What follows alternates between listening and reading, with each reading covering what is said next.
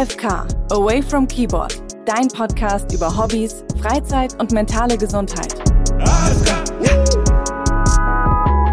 Hallo, schön, dass ihr wieder am Start seid bei AFK, dein Podcast über Hobbys, Freizeit und mentale Gesundheit. Ich bin Luisa Philipp und in diesem Podcast spreche ich mit Menschen über ihre Hobbys. Hobbys, die ihr vielleicht auch so noch gar nicht auf eurer Bucketlist hattet und die vor allem eins sind. Away from Keyboard und gut für unsere mentale Gesundheit. Heute spreche ich mit Kati.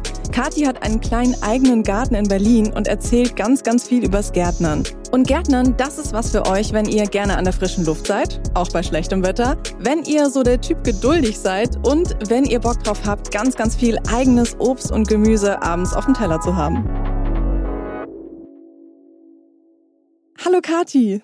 Hallo Luisa. Kathi, ich freue mich sehr, dass du hier bist und wir über ein besonderes Hobby von dir sprechen können werden, das Gärtnern. Aber auch du bekommst, wie alle anderen Gästinnen in diesem Podcast, die erste Frage gestellt. Wie viel Freizeit hast du so in der Woche? Also ich habe eine 30-Stunden-Woche, wo ich äh, ganz normal 30 Stunden arbeite und äh, habe danach ja, Freizeit, die ich mit meiner Tochter verbringe. Ich habe eine dreijährige Tochter. Da habe ich natürlich viel Freizeit mit ihr, ist natürlich aber auch eher äh, ja was, was man dann natürlich für die Kids macht. Jetzt natürlich nicht genau was, was ich unbedingt vielleicht immer in meiner Freizeit machen würde. Aber es, ich nenne es einfach keine, also Zeit, in der man nicht arbeitet, äh, ist für mich ja irgendwie auch Freizeit, vor allem verglichen mit früher, wo ich 40 Stunden gearbeitet habe. Also das ist schon ein Unterschied, den ich sehr, sehr genieße, weil man das Gefühl hat, man hat auf jeden Fall noch was vom Tag. Also die Nachmittag habe ich auf jeden Fall immer Freizeit und dann am Wochenende ist natürlich auch Freizeit mit der Family oder ohne Family. Das muss man dann natürlich immer sich so ein bisschen dann organisieren. Aber genau, und dann am Abend. Ja, schaust du dann auch so ein bisschen drauf, dass du auch so richtige Me-Time mal hast, wo du dann auch mal sagst, so hey Leute, ich brauche jetzt mal Zeit, die wirklich nur mir gehört, so eine Stunde mal? Ja, ja, auf jeden Fall. Ich glaube, das äh, ist ganz, ganz wichtig und sollte man unbedingt machen, ja. Aber es ist natürlich mit Kindern mit ein bisschen mehr Planung verbunden. Man ist nicht mehr ganz so spontan und äh, plant sowas dann vielleicht auch ein bisschen längerfristiger. Ja, das ist dann schon spannend, ne? wenn man so von freier Zeit spricht, in was die sich dann nochmal unterteilen kann. Sowas wie, wenn du jetzt Mama bist, dass du noch eine Tochter hast, ähm, dann gibt's ja auch noch Bürokratie, die man halt so einfach im Alltag erledigen muss. Man muss sich was kochen und so. Und dann ist es echt spannend, was dann unterm Strich wirklich doch übrig bleibt, wo man wirklich mal runterfahren kann. Ja, die genau, die, die Zeit, die nur für einen selber sozusagen zur Verfügung ist und die ich nicht damit verbringe, äh, ja, mit Care-Arbeit oder sonstiger ähm, organisatorischen Sachen, du sagst es. Was ist denn so also richtige Quality Time für dich? Quality Time ist für mich eigentlich, wenn ich keinen Zeitdruck im Nacken habe. Der Tag ist immer sehr getaktet und das Gefühl zu haben, ich habe keinen Zeitdruck für irgendwas, ist für mich richtige Quality Time. Ähm, jetzt mal ganz abgesehen davon, was es inhaltlich ist. Ähm, aber ich finde irgendwie, wenn du weißt, okay, in einer Stunde muss ich dann dahin oder dahin, das ist für mich auf jeden Fall äh, schon mal richtige Quality Time. Du hast ja auch zwei Instagram-Kanäle, die ähm, du pflegst. Da hast du viele FollowerInnen. Wie viel Zeit kostet dich das? Ich habe es ganz schön runtergeschraubt in letzter Zeit. Ähm, gar nicht mehr so viel. Ich habe äh, den Account 2017 angefangen äh, im Bereich Interior. Das habe ich eigentlich nur aus Spaß nebenbei gemacht, äh, weil ich sehr viel gearbeitet habe und dachte, ich hätte irgendwie gerne noch was für mich. Und den Account so aufzubauen, da habe ich viel Zeit investiert, bestimmt zwei Stunden am Tag.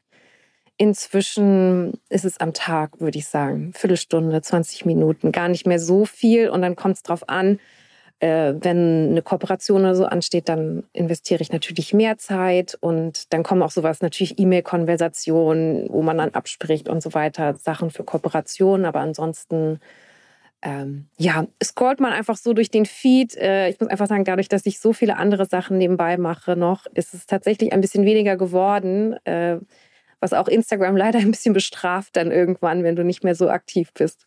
Wow, 20 Minuten, das ist echt wenig. Also, ja. ich bin gerade sehr beeindruckt tatsächlich. Also gerade vor allem, wenn man eben noch einen Kanal hat, den man ja auch betreuen muss und nicht nur rumscrollt. Also Respekt. Das ist, ähm, hat es dich Disziplinen gekostet oder wie hast du das geschafft, das so runterzuschrauben?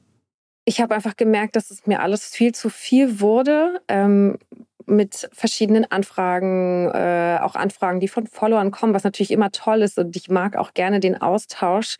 Aber ich ziehe einfach relativ strikt die Grenze, weil ich dann auch einfach merke, mit Arbeit und Kind und dem Ganzen, was drumherum ist. Wir kommen ja auch irgendwie aus einer sehr anstrengenden Phase mit Corona, zu Hause arbeiten und allem drum und dran. Und ich merke es einfach dann auch gesundheitlich, wenn ich merke, okay, das wird mir jetzt alles zu viel und dann ist es auch eigentlich eher so ein bisschen Selbstschutz. Was so ein bisschen schade ist, dass ich diesen Part streiche, weil das eigentlich der Part ist, der mir viel Spaß macht. Ähm, aber da kommen sicherlich auch wieder andere Zeiten, wo ich wieder mehr Zeit habe, ähm, das zu investieren. Es war einfach auch viel los und dann muss man einfach gucken, so okay, wo kann ich es jetzt temporär vielleicht gerade ein bisschen runterschrauben und dann kommen auch wieder Phasen, wo man ein bisschen mehr Zeit dafür hat. Aber ja, voll, voll gut. Das zeigt mir auch so, dass du ziemlich es geschafft hast, auch so auf dich zu hören und so diese Bedürfnisse und so wahrzunehmen. Das ist immer, finde ich, was, was bei jedem so voll der Lernprozess ist, so irgendwann dieses, diesen Moment zu haben, wo man merkt so, okay, das tut mir jetzt nicht mehr gut, ich muss es jetzt weglegen oder sowas. Also voll gut, dass du das schon so drin hast.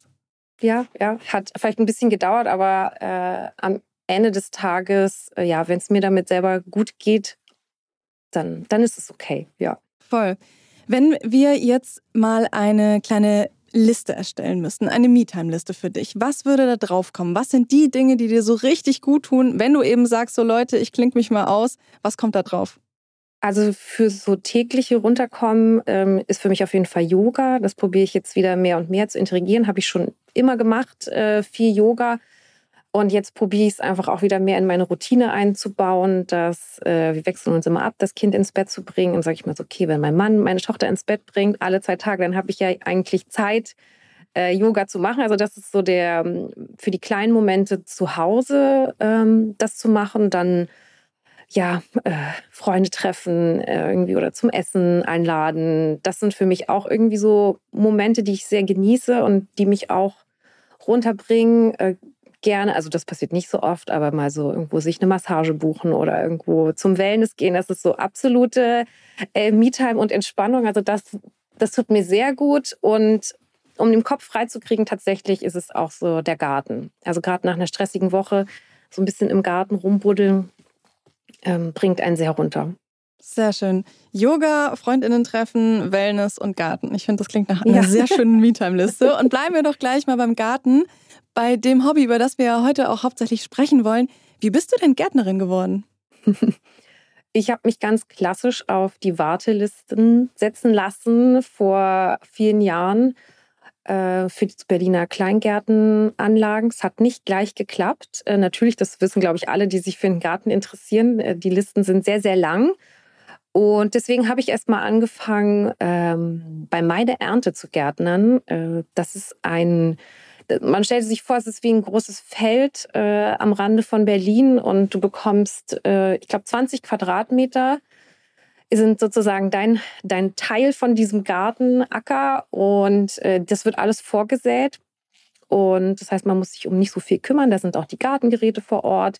Und so habe ich dann erstmal angefangen, weil meine, ich wollte halt natürlich jetzt Gärtner. Ne? Ich habe so überlegt, okay, ich fände das eigentlich ziemlich cool. Ich habe irgendwie Lust darauf, was mit den Händen zu machen. Ich wollte so ein bisschen Ausgleich vom Büro. Ich wollte einfach, ja, mal was anderes machen. Ähm, ich war dann irgendwie Anfang 30, so irgendwie so dieser ganze Plan, so okay, viel feiern gehen war ich durch. Ich wollte irgendwie, ich brauchte irgendwie ein Projekt. Ich wollte einfach was machen und dann wollte ich natürlich gerne sofort starten und nicht darauf warten, bis man irgendwann ähm, einen Platz bekommt. Und das fand ich eine super Alternative, einfach auch um erstmal zu testen, okay, wie kriege ich das in meinen Tagesplan überhaupt rein?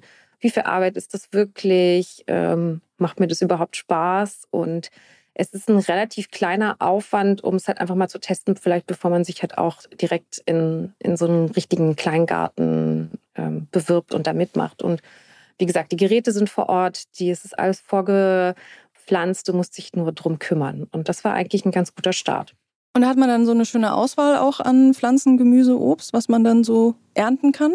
Äh, genau, es war relativ viel Gemüse und du hast aber auch noch ein bisschen äh, Freifläche, wo du deine eigenen Sachen anpflanzen kannst. Ähm, es ist aber tatsächlich einfach nur ein Feld. Äh, also es gab dann Leute, die haben dann tatsächlich da so richtig Tomatendächer gebaut und sich so ein bisschen mehr reingebracht. Aber es ist natürlich jetzt nicht so Freizeit, ich sitze im Garten und entspanne, sondern du gehst da wirklich hin zum Gärtnern. Und ähm, ja, also wenn man darauf Lust hat, du kannst natürlich auch mit Leuten zusammen machen, weil auch ich habe damals schon gemerkt, diese 20 Quadratmeter waren ganz schön groß, wenn wirklich eng an eng da gesät ist. Es war unfassbar viel Unkraut. Also ähm, da sieht man mal, was bei einer konventionellen Landwirtschaft alles draufgekippt wird, dass da kein Unkraut kommt, versus wie es dann ist, wenn es Bio ist. Ähm, es, das ist mir sehr bewusst geworden, auch in dem Moment wieder ähm, wie viel Arbeit es doch ist, wenn da nicht, also wenn es wirklich Bio ist und keine, keine Unkrautvernichter verwendet werden. Aber es war auf jeden Fall ein cooler Anfang. Und dieses ähm, Meine Ernte, gibt es das nur in Berlin? Es gibt es noch in mehreren Städten, oder? Genau, die sind relativ groß geworden. Ähm, die gibt es deutschlandweit. Ähm, Ackerhelden gibt es auch noch. Das ist so ein zweiter Anbieter dafür. Und ich glaube, es waren 200 Euro fürs Jahr, was ich okay fand. Und man kann es ja auch teilen mit jemandem zum Beispiel, wenn man sagt so, hey, lass uns das doch vielleicht als gemeinsames Projekt machen. Und man ist ja auch mal im Urlaub oder es passt vielleicht auch nicht immer. Also vielleicht, wenn man einen Freund oder Freundin hat, die da irgendwie gerne mitmachen wollen, glaube ich, ist es ein ganz cooler Start erstmal, ohne viel rein zu investieren auch. Okay, und ähm, dann hast du aber gemerkt, okay, ja, taugt mir auf jeden Fall und hast dich dann da beworben und dann auch irgendwann dein kleines Stück Garten bekommen. Wann war das? Genau, wir haben 2020 äh, direkt mit dem Start der Pandemie, also wirklich im März 2020, wo es losging, hat, Was haben Timing. wir den Garten. Ja, wirklich, es war das Timing des äh, Jahrhunderts, würde ich sagen, weil ich war noch in Elternzeit. Äh, unsere Tochter war ein Jahr alt und es gab ja keine Spielplätze, es gab nichts äh, und es war einfach das Beste, weil ich konnte da mit ihr hin. Äh, es war dann auch irgendwie am Anfang, wo man sich dann wieder mit Leuten treffen konnte. Super, weil man durfte sich ja nur draußen treffen. Und da war irgendwie so dieser Garten einfach der perfekte Ort. Und es hat sich ja auch äh, nach, nach der Pandemie sind ja die Zahlen auf den Wartelisten nochmal explodiert, sodass inzwischen selbst die Wartelisten geschlossen sind. Aber es gibt auch viele andere Wege. Also in meinem Umkreis, äh, in meinem Freundeskreis haben viele Leute im Garten, alle sehr unterschiedlich drauf gekommen. Also Wer jetzt so diese klassischen Wartelisten umgehen will, kann natürlich auch immer bei eBay Kleinanzeigen, ähm, gibt es, glaube ich, auch sehr gute Angebote, wo man dann einfach gucken muss. Die kosten dann ein bisschen mehr. Das ist halt der Vorteil, wenn du auf diesen klassischen Wartelisten bist. Ähm, das ist sehr günstig. Also wir haben wirklich nicht viel bezahlt und die Pachte sind 300 Euro im Jahr, was wir jetzt für diesen Garten bezahlen. Also es ist wirklich günstig. Wir sind ja ein Podcast. Kannst du vielleicht mal ein bisschen bildlich beschreiben, wie denn dein Garten aussieht? Also äh, der Garten hat ein kleines Steinhaus drauf. Ähm, das ist 26 Quadratmeter groß. Das ist alles vorgeschrieben. Es äh, gibt ja viele strenge Richtlinien äh, bei den Kleingärten. Und genau, wenn man davor steht, äh, begrüßen einen ein paar Blümchen äh, links und rechts. Und ähm, auf der rechten Seite habe ich einen Gemüsegarten angelegt, wo ich äh, ja, verschiedene Sachen immer anpflanze. Auch ein paar Hochbeete mit ähm, Erdbeeren, paar, ich hatte Mais dieses Jahr, Tomaten, Gurke, äh, Kürbis, äh, ja, verschiedenste Sachen. Und die linke Seite ist eher so ein bisschen Spiel und Spaß, sag ich mal. Da haben wir eine Terrasse am Haus und unsere Tochter hat Buddelkasten und ein kleines Trampolin. Also so, dass so ein bisschen ähm, ja, für jeden was dabei ist. Wir haben zwei Apfelbäume, da habe ich eine Hängematte gespannt. Die fand ich ganz wichtig, sodass man auch mal ein bisschen ähm, ja, abhängen kann nach der Gartenarbeit. Und genau, also ich habe noch viele Sachen geplant. Äh, wir haben nicht so viel Sichtschutz und auch nicht so viel Schatten. Deswegen ist da auf jeden Fall, gibt es noch viele Projekte, dass ich jetzt sage, okay, äh, nach und nach äh, will ich hier und da ein bisschen was noch anpflanzen oder auch bauen, dass wir da auch noch mal ein bisschen entspannter sitzen können. Und wie hast du dann jetzt rausgefunden, was muss da angebaut werden? Wie mache ich das? Zu welcher Jahreszeit eignet sich was? Das ist ja also schon, das ist keine offizielle Wissenschaft, aber ich stelle es mir sehr komplex vor. Ja, ist es auch. Also ich habe sehr viel YouTube-Videos geschaut ich habe auch Bücher da, die habe ich auch gelesen, aber ich fand es irgendwie noch mal besser, das Ganze auf YouTube anzugucken, wo dann wirklich jemand die Schritte zeigt, okay, wie lege ich dieses Gemüsebeet an? Welche Erde ist die beste? Wie baue ich einen Kompost? Äh, wie funktioniert so ein Kompost überhaupt? Also ich war definitiv keine Expertin ähm, habe mir das auch alles äh, nach und nach antrainiert. Ähm, es gibt auch viele, die natürlich ja auch in allen möglichen Social-Media-Kanälen sonst aktiv sind, auf Instagram äh, große Gartengemeinschaften inzwischen, die auch viele Tipps geben und da auch richtige Communities entstanden sind. Deswegen habe ich ja irgendwann noch den zweiten Instagram-Account dazugenommen vom Garten, weil ich dann auch gemerkt habe, okay, das sind jetzt einfach sehr gartenspezifische Themen hier, äh, die jetzt vielleicht für die anderen Followerinnen von Interior nicht so spannend sind. Deswegen gibt es da auch extra nochmal äh, Garten-Content. Kannst du uns mal so ein bisschen mitnehmen? Was waren so deine Learnings? Also zum Beispiel, ich frage mich, gibt es unterschiedliche Erden, die man da beachten muss bei unterschiedlichen Pflanzen? Mm, ja, ja, brauchst du schon. Ähm, habe ich aber ehrlich gesagt auch nicht so viel drauf geachtet äh, mit den unterschiedlichen Erden. Ich habe einfach mir äh, ganz viel Komposterde anliefern lassen. Das sind dann auch so Dinge, weil wir haben leider keine gute Zufahrt zum Garten und da habe ich dann meine Ausnahmegenehmigung bekommen vom Vorstand. Da kam dann richtig so ein kleiner LKW, der die Erde gebracht hat. Ähm, das sind so Dinge, wo du dann, was du lernst, was es, was es so gibt und einfach auch wirklich durch den Austausch äh, wird es mehr und mehr.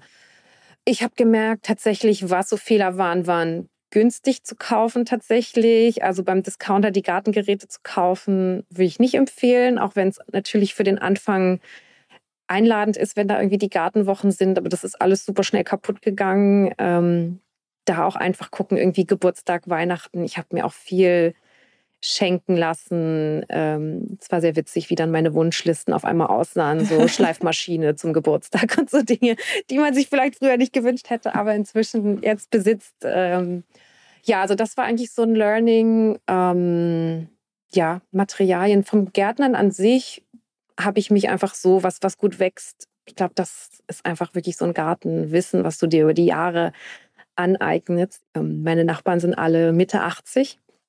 Die haben auf jeden Fall auch immer viele Tipps und ich sehe mich dann immer selber schon irgendwann so als 80-Jährige den jungen Leuten über den Gartenzaun rufen, was sie jetzt machen müssen. Aber sie haben mir auch wirklich sehr geholfen. Also so düngen, wie muss ich wo die Tomate hinstellen. Ganz lieb und herzlich äh, sind sie und haben mir da auch immer viel geholfen und Tipps gegeben, ja. Was war denn das erste, das du angepflanzt hast? Was war dein erstes Erfolgserlebnis? Ich glaube, es waren Erdbeeren im Hochbeet. Und die Gurke in dem Jahr war auch sehr gut. Das hat sogar mein Nachbar erkennend gesagt, so, oh, deine, deine, Gurken sind aber gut geworden dieses Jahr. Also äh, ja, das lief ganz gut. Gab es auch irgendwas, was du jetzt schon in der Erfahrung gemacht hast, wo du sagst, so, boah, daran traue ich mich nicht mehr oder das ist irgendwie richtig schief gegangen? Also von Pflanzen mh, hm, eigentlich nicht. Nee.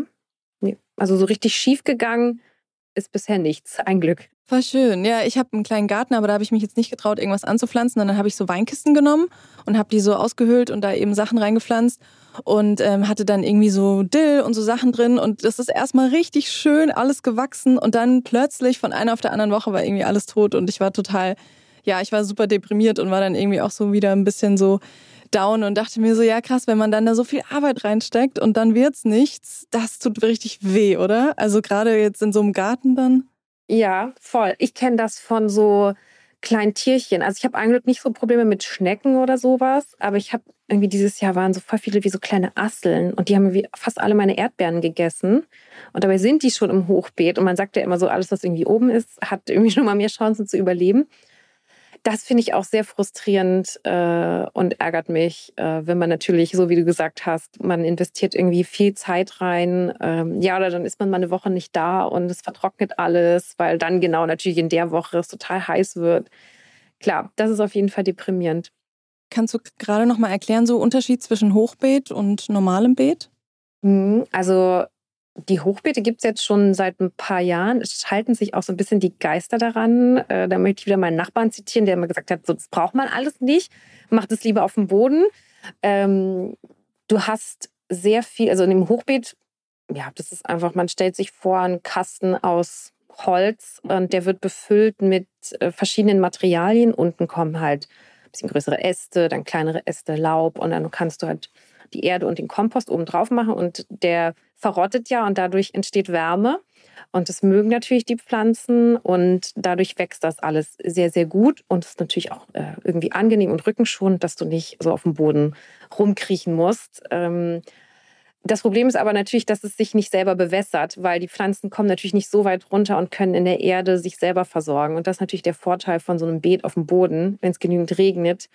Ähm, kommen die natürlich mit ihren Wurzeln weiter runter und können sich von daher besser versorgen sodass ich eigentlich auch den Großteil bei mir auf dem Boden habe inzwischen. Ich habe auch am Anfang mit Hochbeet angefangen, habe dann aber irgendwie gemerkt, so nee, ich mache das lieber auf dem Boden, äh, weil ich halt mit Schädlingen keine Probleme habe im Garten.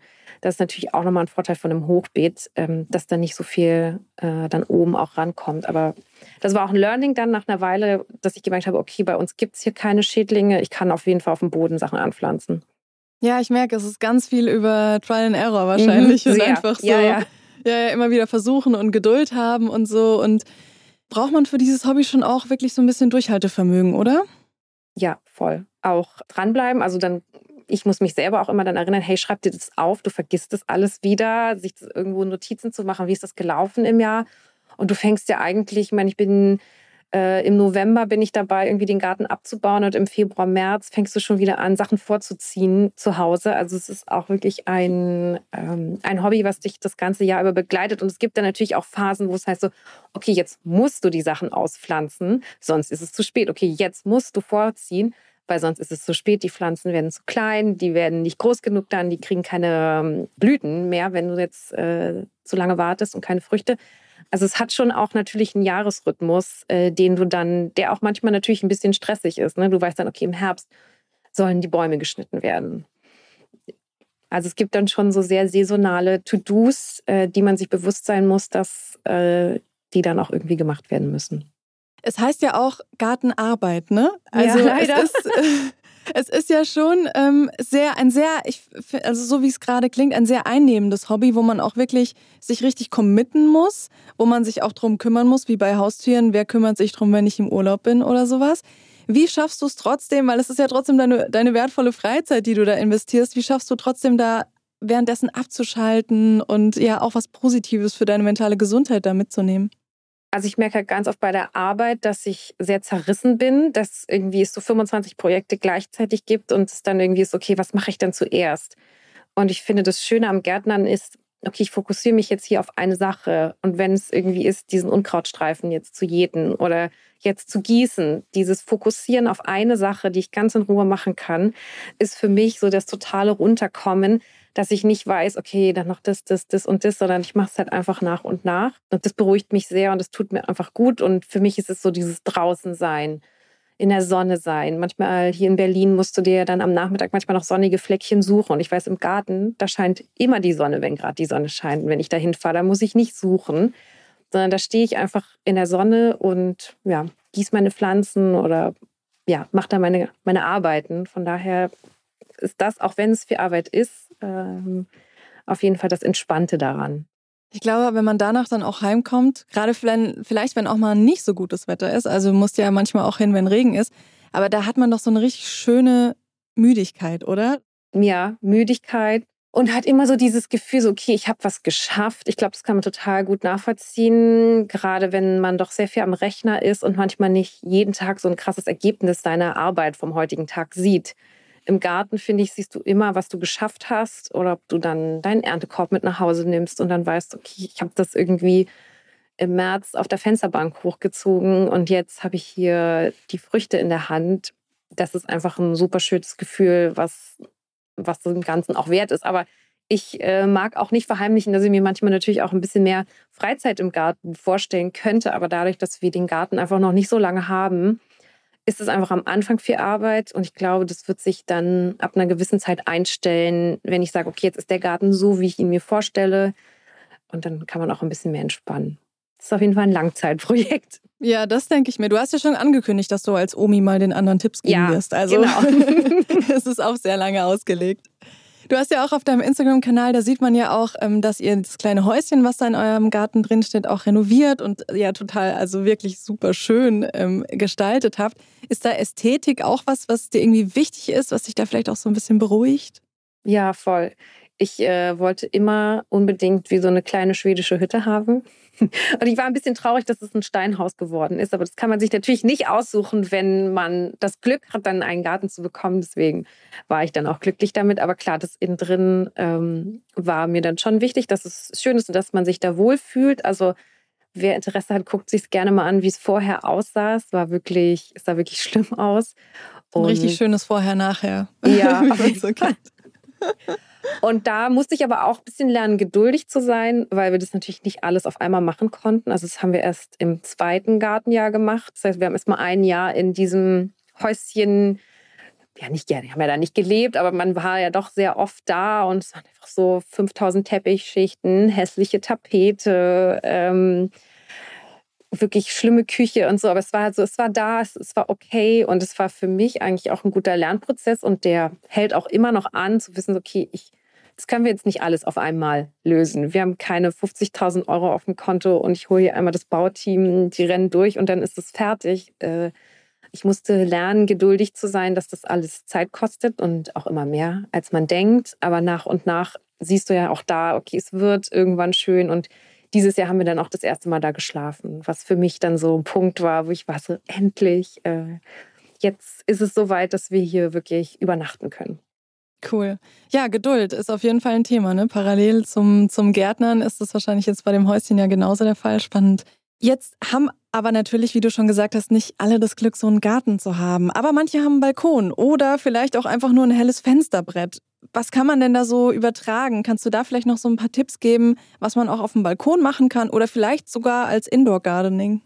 Also gibt es auch inzwischen für Indoor Gardening echt witzige Sachen, wo du dann mit UV-Beleuchtung so kleine Kästen kaufen kannst die du, die brauchen dann nicht mal mehr das Fensterbrett, äh, weil einfach diese UV-Beleuchtung so gut funktioniert, dass man auf jeden Fall auch in der Wohnung anpflanzen kann. Ähm, für den Balkon auf jeden Fall. Also man braucht nicht einen Garten, wenn man sagt, man möchte Gärtnern. Der Balkon, wenn der eine gute Lage hat ähm, und gut ausgerichtet ist, kriegst du auch wirklich auf dem Balkon viel hin. Da kann man ja auch ähm, ein bisschen übereinander stapeln, ne, mit Hängungen arbeiten, sodass man auch so ein bisschen den Raum nach oben auch ausnutzt, äh, mit Hänge-Erdbeeren zum Beispiel.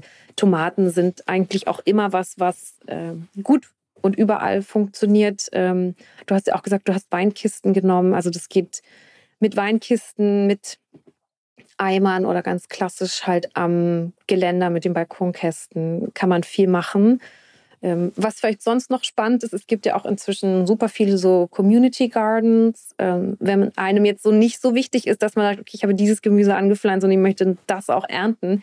Ist natürlich äh, der Sinn bei dem Community Garden ist so, jedem gehört alles und man gärtnert in der Gemeinschaft. Ähm, kann man sich auf jeden Fall auch mal informieren. In vielen Städten gibt es so Community Gardens. Da habe ich auch schon viel gesehen. Oder wer es ganz low-key halten will, kann man auch einfach schauen, dass man vielleicht äh, einem, vor seinem Haus die Baumscheibe gestaltet. Ähm, inzwischen bauen ja richtig viele Leute so um diese großen Bäume, die in den Straßen stehen, so kleine Umrandungen und kümmern sich da darum, Total lustig. Ich habe es heute Morgen auf dem Hinweg hier ins Podcaststudio gesehen, dass da so eine kleine Baumscheibe war und da haben so Kinder so ein Schild hingemacht, hier für Bienen. Das fand ich total süß. Ja, also selbst da so in so einem urbanen Raum, äh, das wird ja wirklich immer mehr, ist ja, ist ja wirklich eine riesen, riesen Bewegung. Äh, immer mehr Leute haben irgendwie Lust zu Gärtnern. Also da, wer, wer wirklich gerne Gärtnern will und jetzt sagt, okay, ich, ähm, ja, es sind einfach lange Wartelisten und ich kann mir halt irgendwie das auch nicht leisten, wie gesagt, die Häuschen bei eBay Kleinanzeigen sind dann schon immer recht kostenintensiv, wenn du das bei jemandem so direkt abkaufst. Aber wer wirklich Lust hat zu Gärtnern und ähm, der findet auf jeden Fall irgendwas in seiner Umgebung, wo man äh, was machen kann. Cool. Jetzt hast du da ja, also habe ich auch auf Instagram bei dir gesehen, teilweise ja wirklich extrem viele Erdbeeren und Tomaten und so geerntet. Ernährt ihr euch vielleicht auch ein bisschen gesünder, seitdem ihr diesen Garten habt? Wäre ja auch ähm, gar nicht so schlecht für die mentale Gesundheit, gute Ernährung. Ja, schon. Also klar, wenn natürlich dann gerade so eine Erntephase ist, dann äh, ernährt man sich vielleicht, ja, würde ich schon sagen, ein bisschen gesünder.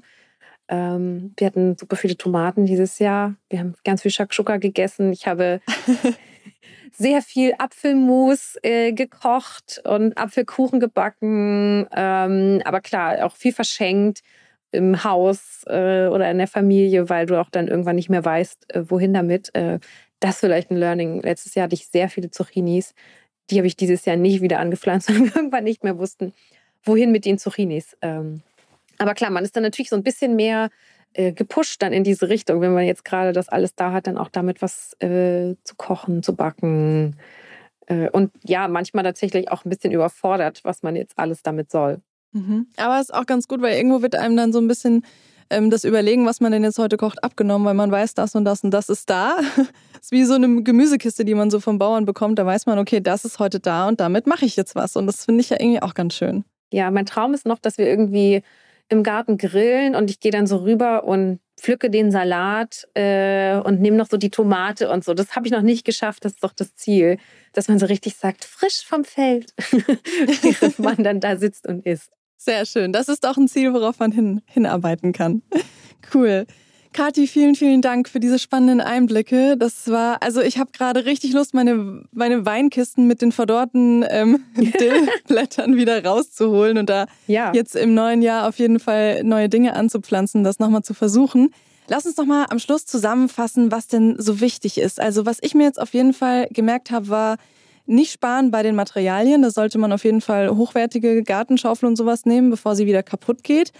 Ähm, man braucht Geduld auf jeden Fall, um da auch einfach dran zu bleiben und zu sagen, okay, dieses Jahr hat es nicht geklappt, dafür nächstes Jahr. Und ähm, so eine Art Gartentagebuch führen und sich das so ein bisschen alles merken, das hilft auch.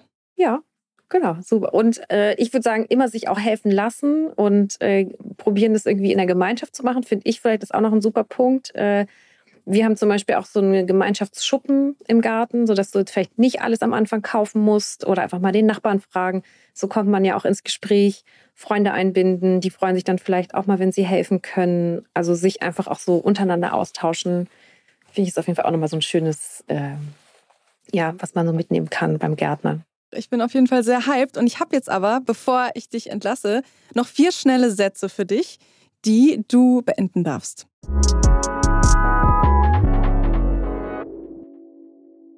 Freetime ist für mich? Eigentlich ohne, ohne Zeitdruck zu machen, was ich möchte. Me-Time bedeutet für mich? Eher so richtig aktiv entspannen und runterkommen, schöne Musik hören, vielleicht ein Bad nehmen. Also das ist dann eher so richtig aktives Runterkommen und Entspannen. Wenn es mir richtig schlecht geht, dann mache ich. Dann brauche ich auf jeden Fall Schokolade und ähm, vielleicht ja ein gutes Gespräch ähm, mit Familie und Freunden. Oder auch ein Glas Wein noch dazu. Kann nie schaden. Ja. Und richtig glücklich bin ich, wenn. Wenn ich mit meinen Liebsten zusammen an einem super lecker gedeckten Tisch sitze und alle da sind. Schön, das ist ein schönes Abschlussbild. Kathi, ich wünsche dir ganz, ganz viel Erfolg für die neue Gartensaison. Ich verfolge weiterhin auf Instagram, was da so alles bei rumkommt dieses Jahr. Und danke dir. Ja, vielen Dank auch. Tschüss. Ciao. Danke euch auch fürs Zuhören. Ich hoffe, euch hat das Gespräch genauso gut gefallen wie mir. Ich habe gerade wirklich richtig Lust, meine Weinkisten wieder rauszuholen. Und ich würde mich natürlich mega freuen, wenn ihr jetzt vielleicht auch gleich noch eine Nachricht an eine Freundin oder einen Freund verschickt und sagt so, hey, hör doch mal in diese Folge rein. Du wolltest doch immer schon mal anfangen mit dem Gärtnern. Oder ihr könnt natürlich auch gleich den ganzen Podcast weiterempfehlen.